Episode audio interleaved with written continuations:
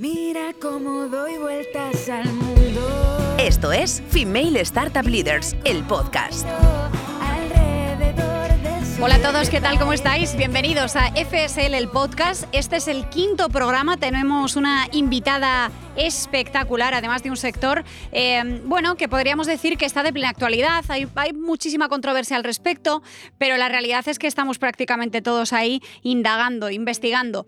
Antes de nada, por cierto, este es el quinto. Queda un sexto episodio desde este maravilloso estudio de Cabina 29 y va a haber un séptimo episodio, un especial, ya lo adelantamos en el episodio anterior, que vamos a sacar de Cabina 29 y lo vamos a llevar a Google Campus, como no podía ser de otra manera. Eh, gracias, aprovecho para dar las gracias a Google for Startups por apoyar FSL Podcast y hacer posible toda esta primera temporada. Carmen Hidalgo, ¿cómo estás? Pues estoy estupendamente y con muchísimas ganas. Tengo muchísimas preguntas que hacer a nuestra invitada. Estoy Total. deseando eh, que empiece. Yo también, en realidad. Silvia, ¿cómo estás? Silvia Rivela. Muy bien, muy feliz. Además, como siempre, me estáis dejando traer cada vez más cosas. Eso O sea, iba a decir. Yo, no sé si la gente se ha fijado, seguramente los que nos seguís en YouTube sí. Eh, este estudio cada vez tiene más neones. Va a haber un momento que realmente solo quepan neones. Todo bien, mirad, mirad. Es maravilloso. Tenemos, tenemos nueva compañía, nuestra nueva mascota. A mí me encanta. Está o sea, es- es, un señalando. Anunnaki. eh, sí. un alien, un un, alien. ovni. Tiene Sí. nombres mil en realidad, pero bueno, este no es el tema. No es el tema, definitivamente. Carmen, tu sección La historia se olvidó de está triunfando. ¿Esto te pone ¿Sí? las expectativas un poquito altas? Yo pensé Sí. que no iba a durar ni tres episodios, así No, que no, nada, no. Pues mira, es una grata sorpresa las expectativas altas para la segunda temporada. Sí. Me muero porque nos cuentes de quién nos hemos olvidado esta Pues vez. además esta ha sido una recomendación de una persona que nos escucha y Ah. que nos la ha recomendado. Así Oye. que sentíos libres, porfa, de, de mandarnos vuestras recomendaciones de mujeres que pensáis que la historia se ha olvidado de ellas. Y Pueden que- hacerlo, si os parece, a través de las redes sociales de Female Startup Leaders o, como ha hecho esta persona, a través del email aloja arroba. Carmen, vamos allá. Vamos allá. Estás escuchando el podcast de FSL con Carmen Hidalgo, Silvia Rivela y Esther Molina. Bueno, pues hoy os traigo una historia llena de dificultades. Hoy vamos a hablar de la historia se olvidó de Lise Meitner. Lise es una de las figuras más importantes de la física moderna y lo tenía complicado, además de ser mujer y científica, era judía a finales del siglo XX. Ella es la co-descubridora de la fisión nuclear. Bueno, nos vamos a ir hoy a Austria, donde la educación en la escuela pública para mujeres finalizaba a los 14 años, así que las mujeres estaban excluidas de las universidades otra vez. Eh, sin embargo, a finales del siglo XIX, la necesidad de dispensar atención médica en los territorios ocupados de Bosnia pro- propició que las mujeres sí que pudieran ir a la universidad. Así que Lise, que era de ver oportunidades y aprovecharlas, se matriculó en matemáticas y física en la Universidad de Viena. Con 28 años se convirtió en la segunda mujer con un título de doctora en físicas. Sin embargo, sus condiciones laborales eran mucho peores que las de sus colegas hombres. No podía investigar. Y además solo se podía dedicar a la enseñanza decide mudarse a Berlín y conoce a Otto Hahn. Este señor es clave en esta historia. Ahora contaremos por Se qué. llama Otto Hahn. Otto Hahn. Eh, eh, sí. Se llamaba así Todos este los señor. nombres son maravillosos. así, el señor. Sí, sí, habrá gente que le suene. Eh, y empiezan a investigar juntos. Eh, bueno, no, físicamente no investigaban juntos porque Lise tenía prohibida la entrada al laboratorio por ser mujer, así que tenía que entrar a escondidas. Publicaron juntos varios artículos muy relevantes sin que ella pudiera recibir ningún tipo de remuneración. Eh, Lise malvivía gracias al apoyo económico de su padre, mientras que Otto Hahn recibía medallas y condecoraciones por las publicaciones que realizaban juntos. En 1919 se convierte en la primera mujer que obtiene la plaza de profesora de física nuclear en la Universidad de Berlín. Wow. A finales del 38 tiene que abandonar Alemania eh, porque ya empezaba la persecución de los judíos. Otto Hahn, su colaborador desde hacía más de 30 años, decide expulsarla del proyecto. ¿Ves? Así es que, que... Wow. A ver, Se tras- el nombre el nombre ya... sí, ya- apuntaba maneras. Eh, así que se traslada a Suecia huyendo de, de la persecución, donde se vuelve a encontrar con todos los obstáculos. No tiene, tiene sueldo más bajo del departamento, no se le permite tener estudiantes, de hecho se le recomienda a los estudiantes no hablar con ella y por supuesto se le dieron muy pocos recursos para poder construir un laboratorio experimental. Bueno, a pesar de todo esto, Lise y su sobrino Otto Robert Fritz fueron los primeros en articular y justificar la primera fisión nuclear de la historia. Esto supone un antes y un después en la física moderna. En paralelo, Otto Hahn recibía el Premio Nobel de Física sin hacer ninguna mención a los 30 años de colaboración y publicaciones conjuntas a LISE. Qué vergüenza. Nadie comprendió por qué se, no se les otorgaba el premio a ambos y, y solo a Otto Hahn. ¿Cuántas historias habrán quedado en, en el olvido eh, sin su merecido reconocimiento? Y qué importante es revisarlas y recordarlas eh, y reivindicar ese espacio, porque al final todas las historias que estamos comentando en esta sección tienen en común algo que ya decía Virginia Woolf en su momento, y es que las mujeres no teníamos independencia económica. Esto hacía que como no recibíamos remuneración económica, teníamos que depender de, de, nuestros padres, de nuestros maridos, de nuestros colegas de profesión masculinos para buscar esa, ese camino profesional. Y esto hace que nunca pudiéramos ser autoras únicas. Siempre teníamos que ser coautoras y esto es súper importante porque parece que la mujer siempre está en los eh, artículos científicos al lado de un hombre, pero es que Mm. no teníamos otra manera de hacerlo. Entonces, no es que la aportación de las mujeres sea menor en la historia, es que el sistema no nos permitía aportar a nosotras solas. Teníamos que ir siempre de la mano de un hombre. Esto es importante recordarlo. Eh, aún así, afortunadamente hay casos como los, que, los de Lise que sí que se pueden recordar. Otros que desafortunadamente no podremos recordar en esta historia. Así que nada, con Lise Meiner y con esta historia damos por concluida la sesión de hoy. Startups, tecnología, comunidad. Escuchas FSL.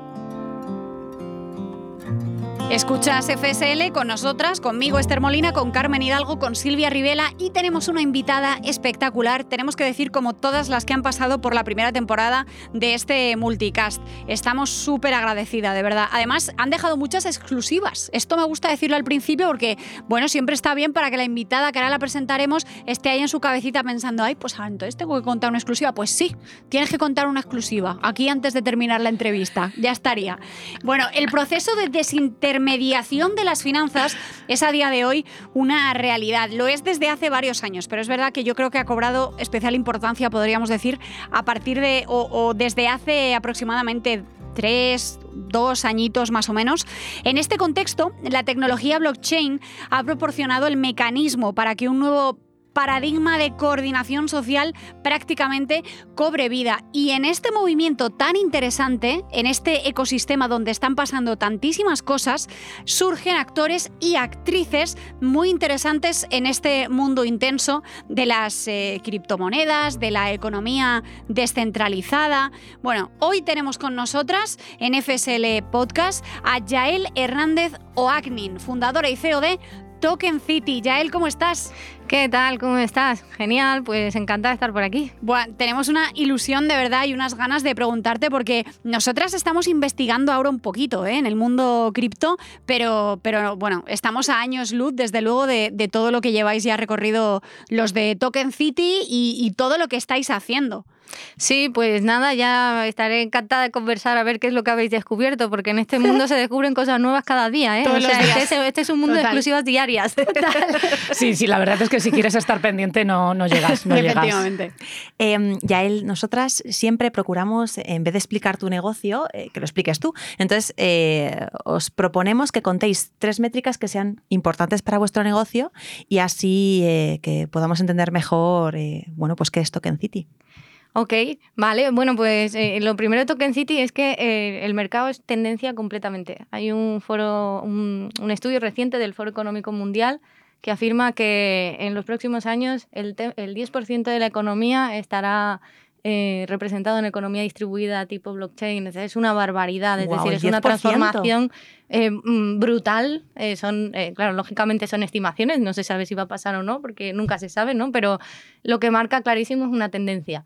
Nosotros, eh, bueno, pues en esta ola eh, decidimos entrar, en, como constituimos la empresa en el año 2020, es decir, hace un año y medio más o menos. ¿Qué año en... más interesante sí, ¿verdad? para estábamos, una empresa? No teníamos, estábamos así de, bueno, ¿y qué hacemos en pandemia? Venga, vamos a montar. Montemos una empresa. ¿Por qué no? Tenemos tiempo. Entonces, bueno, pues eh, montamos una empresa y, y, realmente está generando muchísimo interés en todo mm. el mercado. Eh, hasta la fecha, bueno, pues eh, son los inicios de la empresa, pero hasta la fecha el, el, producto y todo está en el mercado, hay clientes, eh, clientes que han con, con, contratos que representan ya más de medio millón de euros de facturación, con eh, empresas que están creando criptoactivos por valor superior a 200 millones de euros. Y, y, esto se queda, digamos, son cifras... son cifras que se quedan en realidad en el sector muy, muy, muy pequeñitas, de, decir, de, de, empresa muy, muy incipiente cuando se compara con, bueno, pues con la cantidad de, dinero que mueve la industria financiera y lo que representa esa transformación si, si verdaderamente todos esos actores grandes institucionales transforman sus activos al, a, digamos, a la economía tokenizada. Un gran cambio, un gran cambio. Justo hace unas semanas, además, lo estabas comentando antes, si no me equivoco, eh, habéis lanzado el, marketplace de criptoactivos, ¿no? Y además em, lo habéis presentado como el puente definitivo hacia la economía tokenizada. Exactamente esto ¿Qué significa o a quién se dirige? O sea, ¿quiénes son las personas que tienen Sí, pues por llevarlo muy, muy, muy a terreno. Eh, una startup, una pequeña empresa, eh, cuando una empresa está creciendo, en el, momento en el que está creciendo, está creando distintas formas de valor. Y, normalmente cuando esa empresa se quiere financiar, pues vende a los inversores parte de esas formas de valor. Eh, suelen ser pues, típicamente acciones de la, vamos a decir, capital social de la empresa. La economía tokenizada, por ejemplo, por poner un ejemplo, permite vender muchas más formas de valor e integrar a la comunidad, permite eh, empaquetar en tokens la propiedad intelectual, los bienes de la empresa, em, es decir, muchas formas de, sí, de valor o, bienes que se están creando en la empresa se pueden, se pueden representar digitalmente eh, los, derechos sobre esos bienes mediante tokens y la empresa eh, bueno, pues puede venderlo a su comunidad, no ya necesariamente solo inversores tradicionales, sino que puede hacer partícipe a sus empleados, a sus clientes, a sus fans, a todo el mundo, es decir, hacerlos partícipes entregándoles parte de esos tokens eh, y recibiendo dinero a cambio para poder seguir creciendo. Vamos, que nos convertiríamos nosotros, o sea, personas ajenas a la propia empresa, pero que queremos apoyar, apoyar el proyecto, en los inversores, por decirlo de alguna manera. Sí, Efectivamente, es decir, que se facilita que toda la comunidad alrededor de un negocio y que lo hace crecer pues pueda participar mediante estos, eh, bueno, de estos criptoactivos en la actividad de la empresa y apoyarla mm. así. además es que yo tengo la impresión, eh, corrígeme si me equivoco ya él, pero ningún sector productivo ahora mismo, ningún, ninguna industria está ajena a todo el movimiento de las criptomonedas porque eh, bueno, yo creo que temen quedarse atrás. O sea, esto es el futuro, pero es que es el futuro más inmediato. Ahora todo el mundo está hablando de metaverso, por ejemplo, y la realidad es que ya se pueden comprar eh, bienes inmuebles en el metaverso a través de criptomonedas. O sea, es un temazo. 100%. Nosotros hemos hecho un estudio con eh, eh, fondos, 100 fondos en toda Europa, en cinco países, en Alemania, en Francia, en Suiza y en España y en Inglaterra. Mm preguntándole a estos fondos cómo ven el, mercado de la tokenización. Y, si bien em, digamos que están entrando ahora, aunque ya más de la mitad están haciendo pilotos con cripto, pero lo que, en lo que están absolutamente todos de acuerdo, casi prácticamente el 90% está de acuerdo en que si no, eh, eh, si no se preparan para trabajar en una economía tokenizada, corren el riesgo de quedarse atrás. Y esto era como una opinión completamente generalizada en el sector financiero. Claro atrás por, por realmente negarte a una parte del mercado, o sea, como quien dice, ¿no? O sea, que, vamos, esto es, a mí siempre pienso, ¿no? En los libros y los, y los readers. O sea, al final es un poco como todo el mundo, ay, el libro está acabado, el libro está acabado. El libro no está acabado. Todavía hay gente que utiliza libros en papel y es maravilloso. Pero, pero claro, o sea, el ebook está ahí y ha venido para quedarse. Exacto, mm. es negarte a reconocer una tecnología que permite hacer las cosas de manera más eficiente y de manera más ágil y que pues poco a poco el, sector... Es una tecnología de doble filo porque aporta mucho valor, ¿no? Como tú comentabas, eh, me pareció súper interesante que una empresa pueda eh, transmitir, o sea, a ver si lo explico bien, ¿vale? Eh, traducir sus activos en, tokens y que, y que, y que, puedan invertir usuarios de a pie ¿no? en, en, en esos activos. esto le permite a la empresa financiarse previamente y poder crecer con ello. ¿no? Exacto. Así es. Qué bueno. Bueno, eh, Yael, en FSL pasan muchas cosas, ¿vale? Por ejemplo, que traemos, digamos, invitados para los invitados, como va a ser tu caso, porque tenemos una pregunta para ti. Hola, soy Carlos Iglesias y soy el CEO de Runroom. Em, mi pregunta para ti es, ¿quién es la persona que más te ha inspirado para dar el paso para emprender? ¿no? Esa persona en la que piensas y dices, ostras, aquello fue algo súper determinante para mí y gracias a esta persona, creo que en parte gracias a ella, eh, fundé una compañía. Qué bueno. Bueno, te- tenemos que darle las gracias a Gracias, Carlos. Mm, Qué crack. muchas gracias. Y qué buena pregunta, ¿eh? Qué pregunta tan buena y tan bonita, Mm. porque realmente no es una pregunta que puede ser como muy transformadora en la vida de una persona, ¿no? Y em, inspirar pueden haber sido muchas personas, pero una que yo tengo como referencia que realmente me dio las herramientas para poder hacerlo o marcó un antes y un después en las herramientas a la hora de montar empresas es uno de los eh, socios em, de, de Adventuris, que es, bueno, pues de, de alguna manera la precursora de Token City, es una, eh, una empresa de, de inversión Mm. Y, y de, de inversión y de apoyo a, a- a startups que crean negocios. Y la persona que, mm, digamos que con, con la cual di ese paso es un inversor norteamericano que se llama Randy Goldsmith, que yo conocí cuando estuve eh, viviendo allí un tiempo en Estados Unidos eh, y lo conocí precisamente en un programa de aceleración eh, en el que bueno, él había ayudado a miles de, em, durante su, su trayectoria, pues ha ayudado a miles de empresas a, empaquetar bien sus negocios y a crecer y a financiarse, etcétera. Entonces yo lo conocí allí y, y- al cabo de los, luego me volví a España y tal, y al cabo de los años, eh, cuando yo ya estaba ya luchando con, eh, pues digamos, con mi actividad profesional y de alguna con mi primera empresa que monté, que era más tipo más eh, puramente autónomo, pero a la vez estaba, eh, eh, bueno, haciendo cosas de consultoría y tal. Y recontacté con Randy y le dije, mira Randy, estoy, estoy intentando hacer esto, que o sea, tú me ayudas. Y el hombre me dijo, ok. Y me, me dijo el tío, me dice, just for fun. Just for fun, you know. Como aquí. Gracias por confiar en mí, gracias. entonces sí.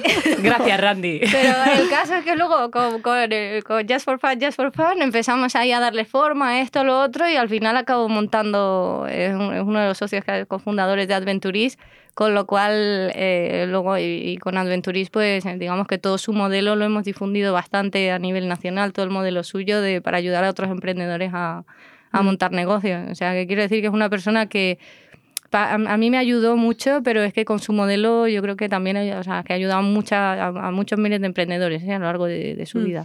Y qué importante es esto, ¿no? De, Total. de, de just for fun. Sí, sí. Mm. Pero es que todos los emprendedores casi siempre empezamos divirtiéndonos. O sea, es- este es el origen generalmente de, de todas las organizaciones. Sí, luego deja igual de ser divertido, ¿no? Pero claro, claro. El En algunos casos puede dejar de ser divertido, en otros, jolín, Claro. pues puede haber de todo. Eh, puede Se haber complica, gente que, mira, yo que no creo nada en la suerte, pues que tengan ese toque de fortuna de que, oye, jolín, como la seda, no se le complica nunca. Creo que nada, o sea, mm, no conozco a ninguno, ¿eh? Yo no Pero conozco a ninguno tampoco. Seguramente por ahí quizá lo haya, ¿eh? No, no es una tontería. Eh, Yael, vosotros detectáis que hay una oportunidad de negocio, fundáis Token City. ¿Cómo se empieza a fabricar un token? Eh, ¿Cómo Mm. empezáis a, a caminar? Pues el primer token que nosotros fabricamos fue de hecho a través de Adventuris eh, y lo primero que hicimos fue eh, tokenizar una inversión. Es decir, a través de Adventuris eh, se vehicula la inversión y lo que planteamos es, oye, eh, ¿por qué no le entregamos a los inversores, en vez de entregar el contrato en papel que, que firman, por qué ese derecho que acaban de adquirir en contrapartida de su inversión no se lo entregamos digitalizados en token? y luego le damos las facilidades para que puedan luego ellos comprarlo y venderlo más fácilmente con el fin de darle más liquidez a esos inversores. Entonces, digamos que ese fue el primer, digamos, la primera operación que hicimos, tokenizar una inversión. Y, y la manera de fabricar el token pues fue eh, con el equipo de tecnología, con, eh, con el CTO de la, bueno, pues de, de- de la empresa, eh, aprendiendo en realidad, en realidad Fabricame eh, un token. Exacto. Fabricame un token. Aprendiendo en realidad a, a programar el smart contract para hacer ese token y poderlo entregar a los inversores. Yael, ¿tú crees? Esto es algo que venía pensando y era un, es casi un pensamiento en voz alta, pero eh, el hecho de que ahora las finanzas eh, cada vez sean más descentralizadas, descentralizadas, lo diré bien, eh, ¿no te parece que puede dar lugar a, a una mayor inclusión financiera por parte de sectores de la población que tradicionalmente... pues, por ejemplo, el, el- sector femenino, sin ir más lejos, ni se imaginaban hace 50, por una cuestión puramente cultural, eh, ahondar en el mundo de las finanzas y concretamente en, en algo tan no sé, tan efímero en su día como, como las criptomonedas? 100%. Mm, Vamos, es que yo creo que el hecho de ponerlo, digamos, o sea, parece digital y parece muy intangible, pero a la hora de la verdad, eh, cuando estás familiarizado con un dispositivo móvil y puedes en una aplicación móvil tener el token que representa tu acción de una empresa que te gusta, Mm. en el fondo, cuando esa tecnología se pone fácil y en las manos de todo el mundo, estás haciendo esa inversión muchísimo más accesible a- a- a- en general a todo, a todo el mundo. Mm. Y donde se ve más, digamos, lo se ve mejor lo intuitivo que es cuando, digamos, cuando se absorbe desde el principio y cuando ves a chavales muy jóvenes. Cómo, Claro. cómo, cómo- cómo se manejan con, con toda esta tecnología y cómo Pero ven de manera muy, muy, muy jóvenes. Sí, cada sí, sí, vez más. O sea, es brutal. Hace Eh, poco iba yo en un BlaBlaCar con un chaval de 15 y otro de 18 que poco más y me dieron una clase de finanzas. Y dije, ¿cómo?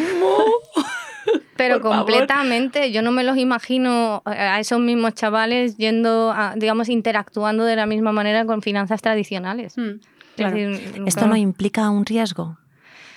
Todo implica un riesgo en la vida, pero lo que quiero decir es que al final eh, sí puede implicar un riesgo eh, cuando no se conoce, pero eh, también es verdad que cuantas más personas están informadas sobre una determinada materia, menos riesgo hay, en el sentido de que eh, es verdad que se puede generar una ola de ilusiones cuando invertir mal. Sí, pero enseguida, eh, quiero decir, también hay otra mucha gente que tiene esa misma experiencia que la puede compartir y que puede prevenir para que otros no inviertan mal. Eh, en el fondo está haciendo la economía más transparente y si es más transparente, pues también la gente está más informada y, también hay un riesgo en invertir en cosas que no sabes absolutamente lo que significan y que te tienes que fiar de... es Y que no son transparentes. Exacto. Mm. Y bueno, y que también puedes diversificar. O sea, puede que una cosa te salga mal, o sea, pero a lo mejor si has invertido en 5 o en 10, a lo mejor una sale bien, ¿no? Al final los fondos funcionan también de esta manera. Yael, tenemos otra pregunta para ti. Hola, ¿qué tal estás? Soy Ana Jané y quiero que sepas que me hace mucha ilusión hacerte la siguiente pregunta. Me gustaría que compartieras con todos nosotros cuál es tu lugar especial.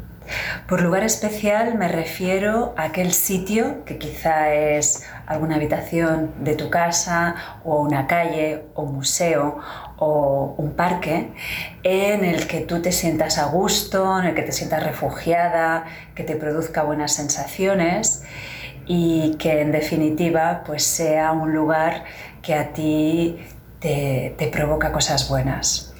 Muchas gracias por, por compartirlo con todos nosotros y te envío un beso muy fuerte. Ay, qué maja, ¿no? Qué bonito, ¿no? Muchas gracias. Ah, gracias. Pero de verdad que preguntas más bonitas, ¿no? Son Te todas están como tocando muy- preguntas muy bonitas, la Sí, verdad que sí. sí, ya sabes, como son sorpresa, nunca sabemos quién va a hacer la pregunta a quién. Pues la verdad es que lo estaba pensando a medida que estaba escuchando la pregunta, como diciendo, a ver, ¿sabes? Como esto que te... Porque la pregunta me estaba emocionando porque está hecha como... Es Con muy, mucho muy bonita, ¿no? Muy emocionante y a la vez pues estaba diciendo así, qué lugar me emociona o me... no sé. Y, y la verdad, la verdad, me estaba llevando al patio de mi casa de niña en, en Tenerife, que yo soy de Tenerife, pues la casa donde me crié en Tenerife, ese patio, pues allí con mi familia y tal, con los gatos, estoy lleno de gatos, Qué bonito. pues me estaba llevando ahí. de Canaria, decir, qué guay. sí. ¿En, qué, en qué pueblo de Tenerife? Yo es que amo, Tenerife. para- Vale, pues el, el pueblo este donde está esta casa es Tejina. Tejina. ¿Y recurres a. ¿Te vades en algún momento de ese lugar en tu imaginación cuando te sientes muy estresada? Porque igual lo podrías hacer a partir de ahora, ¿no? Tener ese remanso de paz en tu cabeza. bueno, y- voy. Vas. Muy mejor aún. Muy bien. Esa es la En su cabeza y físicamente. Claro, total. Siempre es una alegría volver a Tenerife, ¿eh? lo tengo que decir. O sea, qué bonita tierra, de verdad, qué suerte tenéis los que, los que sois de allí, los que vais de forma recurrente. Silvia podría contarte... si- Venga, ya está. Eh, ¿Cómo podríamos llamar a las criaturas que, mm, que ven y que consumen un multicast? Qué difícil, ¿no? Multicasters. Oye, porque no son oyentes exactamente, son oyentes, pero también son televidentes, pero... Esther, ¿qué es, Carmen. un, qué es un multicastia? Pero vamos a ver, o sea, en el quinto programa tengo ¿Qué que es un explicar qué es un multicast? multicast. Sí, nadie lo Y sabe. además tengo una... Tú dices sí, pero tengo un testigo, Yael, disculpa, interrumpimos un segundito la entrevista para explicar qué es un multicast. Pues mira, eh, vamos a ver, eh, le pusimos multicast a este podcast FSL, no te rías, Adrián. Esther le puso multicast. No, pero fue un debate porque es democrático. Es verdad, es verdad, tenemos exclusiva, ya está. Pues lo voy a decir, lo voy a decir, porque la idea no es mía. Yo no conocía el término. Estábamos. Sí, Yo estaba Ni tú, presente. ni tú ni nadie. No, no, apóyame. Estábamos tomándonos un vino con Emilio Márquez. Emilio, un saludo desde aquí, claro que sí. Emilio Márquez. Y le dijimos, pues estamos a punto de emitir un, un podcast, pero no es exactamente un podcast porque lo vamos a emitir en todas las plataformas de audio, por supuesto, pero también lo vamos a subir a YouTube. Y Emilio, que es un tío muy listo, que sabe mucho de marketing, nos dijo, ah, un multicast. Y dije yo, ah, pues sí, es eso, un multicast. Y así es como se llamó FSL el podcast tachado Multicast. Nos encanta Porque, lo de porque tachar. teniendo una palabra que es súper conocida y súper buscada y que Claro. es tendencia, ¿por qué utilizarla? Vamos a utilizar otra que solo conoce Por Emilio eso el- Márquez, le mandamos un saludo. Y, Oh, Y nosotras dos. Por eso el, el hashtag del podcast, del multicast, es FSL Podcast. Sí, Pero porque ella eso quiere llorar. ya- Mira no, no, cómo no, llora. no, no, porque yo quiero que, que se comparta como se está compartiendo y que cada vez seamos más y que os eh, suscribáis al, al multicast de FSL. Claro que sí. Yael, eh, volviendo a la entrevista. eh, Vamos a volver. Pobre. eh, has Hola, comentado Yael. antes, ¿no? Hola, Yael. Has comentado, has comentado antes que eh, de esta forma las personas están más informadas, ¿no? Pero yo tengo la sensación de que con todo este tema de los tokens, las criptomonedas, hay mucha información, pero hay mucha desinformación, ¿no? Eh, y es muy fácil eh, un poco escuchar vendehumos que, que, que nos, nos cuentan cosas que a lo mejor no son tan buenas. A ver, y hay mucho trading. O sea, es así. A ver, ¿Cómo es que- discriminar esto? Ah, Claro, es que el tema es que eh, la tecnología blockchain permite mm, crear criptoactivos Mm. y esos criptoactivos representan diferentes cosas. Pueden representar cosas muy buenas y pueden representar cosas muy malas. Como todo en la vida. Entonces, eh, claro, el hecho de que alguien venga con una cripto, pues esa cripto puede representar humo y hay otra gente que viene con criptos que pueden representar pues derechos o bienes de negocios que son buenísimos o la capacidad de uso de una tecnología nueva que puede ser completamente disruptiva a nivel mundial. Entonces, igual que en las inversiones en compañías, eh, cuando eh, pueden haber compañías que son muy malas y otras que son muy buenas, y ahí hay todo un mundo de, de lo mismo, de, de- de, mm, la necesidad de quien está invirtiendo de, que, de, de informarse bien y de tener la responsabilidad de informarse bien antes de desembolsar su dinero. Te metemos en un embolado si te No, no, preguntamos. Yael, y de educar. Es importante, ¿eh? Porque es verdad, lo que pasa que yo cada vez veo más como setas, la verdad. Eh, academias eh, de que intentan ser algo así como una escuela. Dime, Cursos, dime. cursos. En Bueno, realidad son tienen cursos, ahí- pero claro, ellos, Sí, sí. ellos se llaman academias de te enseño de, desde Contenido cero digital. qué es una cripto, cómo se invierte, por qué tienes que invertir aquí allá. Y bueno, pues lo acabamos de decir, habrá- hay de todo en, en la viña, ¿no? Eh, habrá gente que lo haga bien y hay gente que lo, que lo hace mal, pero bueno, que, que este es un debate apasionante y, y realmente es un problema en muchos casos. O sea, eh, está llevando incluso a, a muchísimos casos de adicción, claro, en gente muy joven que literal está invirtiendo. Primero inviertes el, no sé, la paga de tus papás eh, todas las semanas en, en criptos y vas eh, creciendo y al final, pues ya estás enganchadísimo. Silvia, que sí, que sí, que, que esto está pasando. Bueno, no, no, que está, está pasando. No, no, sí, me consta que está pasando, pero bueno, en realidad también te digo que como todo en la vida. O sea, claro. que todo puede generar adicción, o sea, si lo haces de manera compulsiva o sin ningún tipo de control o, o formación. O sea, totalmente Eso me lo dicen también cuando pregunto por la adicción de que vas a generar el metaverso. Claro, es que todo puede generar adicción. Pero no estamos en ese tema. Ese tema lo vamos a dejar para la segunda temporada. Ya, ¿eh? disculpa, que no te estamos dejando hablar. Metaverso, metaverso. A ver, yo, yo me he quedado, no quiero echarme tierra sobre mi propio tejado, pero íbamos a meterme en un embolado. Yo te iba a Sí, meter en un sí, embolado eso y te iba a decir que, que nos hablases de un proyecto, un token o algo que particularmente te haya tocado porque veas que no hay humo. O sea, que, que de verdad tiene contenido por detrás y que confías en ese proyecto. Hmm. Bueno, muchos. Para empezar, nosotros, la mayor parte de los, eh, digamos, de los de las criptos con las que nosotros trabajamos son eh, lo que se suele llamar security tokens, que son criptoactivos que están respaldados por derechos económicos que están que nosotros cuidamos mucho de generar, que, o sea, cuidamos mucho que están bien generados jurídicamente, es decir, que el token de verdad representa un derecho jurídico real de una compañía y normalmente pues de compañías buenas, es decir, que, que tenemos los canales para acceder a, eh, o sea, nos preocupamos de construir los canales para acceder a un producto financiero de calidad que luego digitalizamos utilizando la tecnología blockchain. A tope. Entonces, bueno. ¿Y algún nombrecillo o no? Ah, que, ah, que, para finalizar, para finalizar, danos algún nombre. A ver, ¿qué nombre? ¿qué Esto es como que aquí quiero más, a papá o mamá. Justo, es como, a ver, a ver cuál digo. A mí hay uno que, que me gusta mucho, eh, un proyecto, es startup, y, pero lo menciono mucho porque quien fundó esta startup es una persona con la que yo ya, he tenido proyectos anteriores y siempre me ha ido bien. Eh, y siempre hablo de él. Eh, acaba de cerrar una ronda justamente tokenizada de un millón y medio y es una compañía de gaming ¿Mm? de, la, empresa se llama Triple O Games. Triple Games. Y entonces, bueno, el, el, chaval que lo ha montado es un chaval con mucha visión, en general, pues ve, y hace ya pues un par de años empezó a montar una, una compañía para digitalizar en blockchain eh, eh, eh, activos digitales. Mm. ¿Cómo se llama él? él? se llama Isidro Quintana. Isidro Quintana. Nos gusta el gaming, a mí por lo menos, yo no hablo por él. Y es de Canarias. ¡Ole! Ahora me gusta más todavía. Oye, un abrazo para él. Claro Entonces, bueno, como así, pues por especial cariño por haber trabajado pues desde hace ya años con él, por ser de Canarias, por tener una empresa innovadora, una startup con la que trabajamos, eh, en fin rondas tokenizadas. Siempre, siempre, lo, siempre hacemos experimentos con su empresa, siempre estamos haciendo cosas nuevas con su empresa. Ya él, para finalizar, eh, estamos hablando de que el futuro es tokenizado. ¿Dónde crees, a qué esferas más de, la realidad va a llegar, van a llegar los tokens? ¿Dónde crees que en cinco años o en diez años vamos a estar?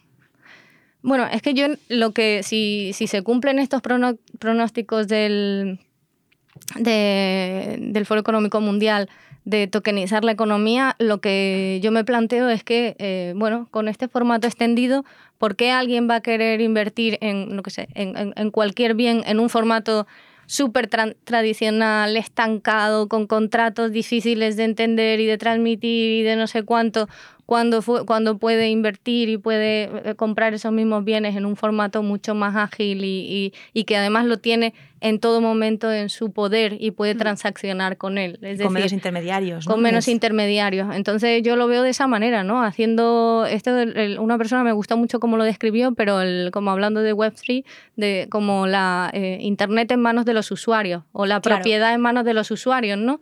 Entonces eh, es como, pues eh, los bienes están en manos de los usuarios que pueden disponer de ellos transferirlos a cualquier lugar del mundo, a cualquier persona, sin intermediación, de manera inmediata bueno, pues es como un paso más, un salto más ¿no? de, Internet. De y lo que nos gusta a nosotras, la comunidad. Un temazo, muchísimas gracias. Eh, Yael Hernández Oagnin, fundadora y CEO de Token City, ha sido un placer. Eh, podríamos estar hablando contigo de verdad porque este tema es apasionante, ha llegado para quedarse, desde luego, y, tú sabes mucho de lo que hablas. Nos alegramos un montón. Sí, ha sido un lujo tenerte aquí, de mm. verdad. Pues muchas gracias a vosotras, me ha encantado y, nada, pues... Eh, Vamos hablando, gracias. Y ahora por las cervezas. Eso es, a por una cerveza.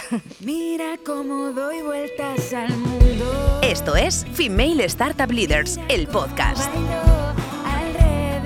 Y hasta aquí el quinto programa de FSL Podcast. Como decíamos al principio, casi, casi, casi el último de la primera temporada. Ojo, ya tenemos confirmada una segunda. va a ser espectacular, no podemos decir todavía mucho, pero ahí lo dejo para que luego cada uno ahí en vuestras casas le deis ahí.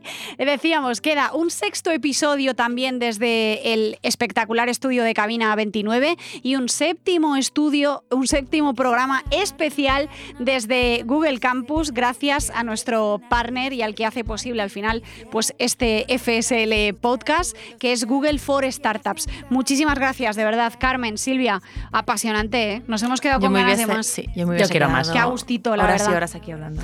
Sí, vamos a recordar también a todos los que nos seguís eh, que aquí debajo, me dirijo sobre todo a los que nos veis ahora por YouTube, tenéis las redes sociales de Female Startup Leaders, eh, que tenéis el email a vuestra disposición, aloha.femalestartupleaders.com, que estamos en todas las plataformas favoritas de audio, por supuesto en el eh, canal de YouTube, para vernos las caritas y que os emplazamos, como siempre, a acompañarnos dentro de 15 días en el próximo programa. Muchísimas gracias. Hasta la próxima.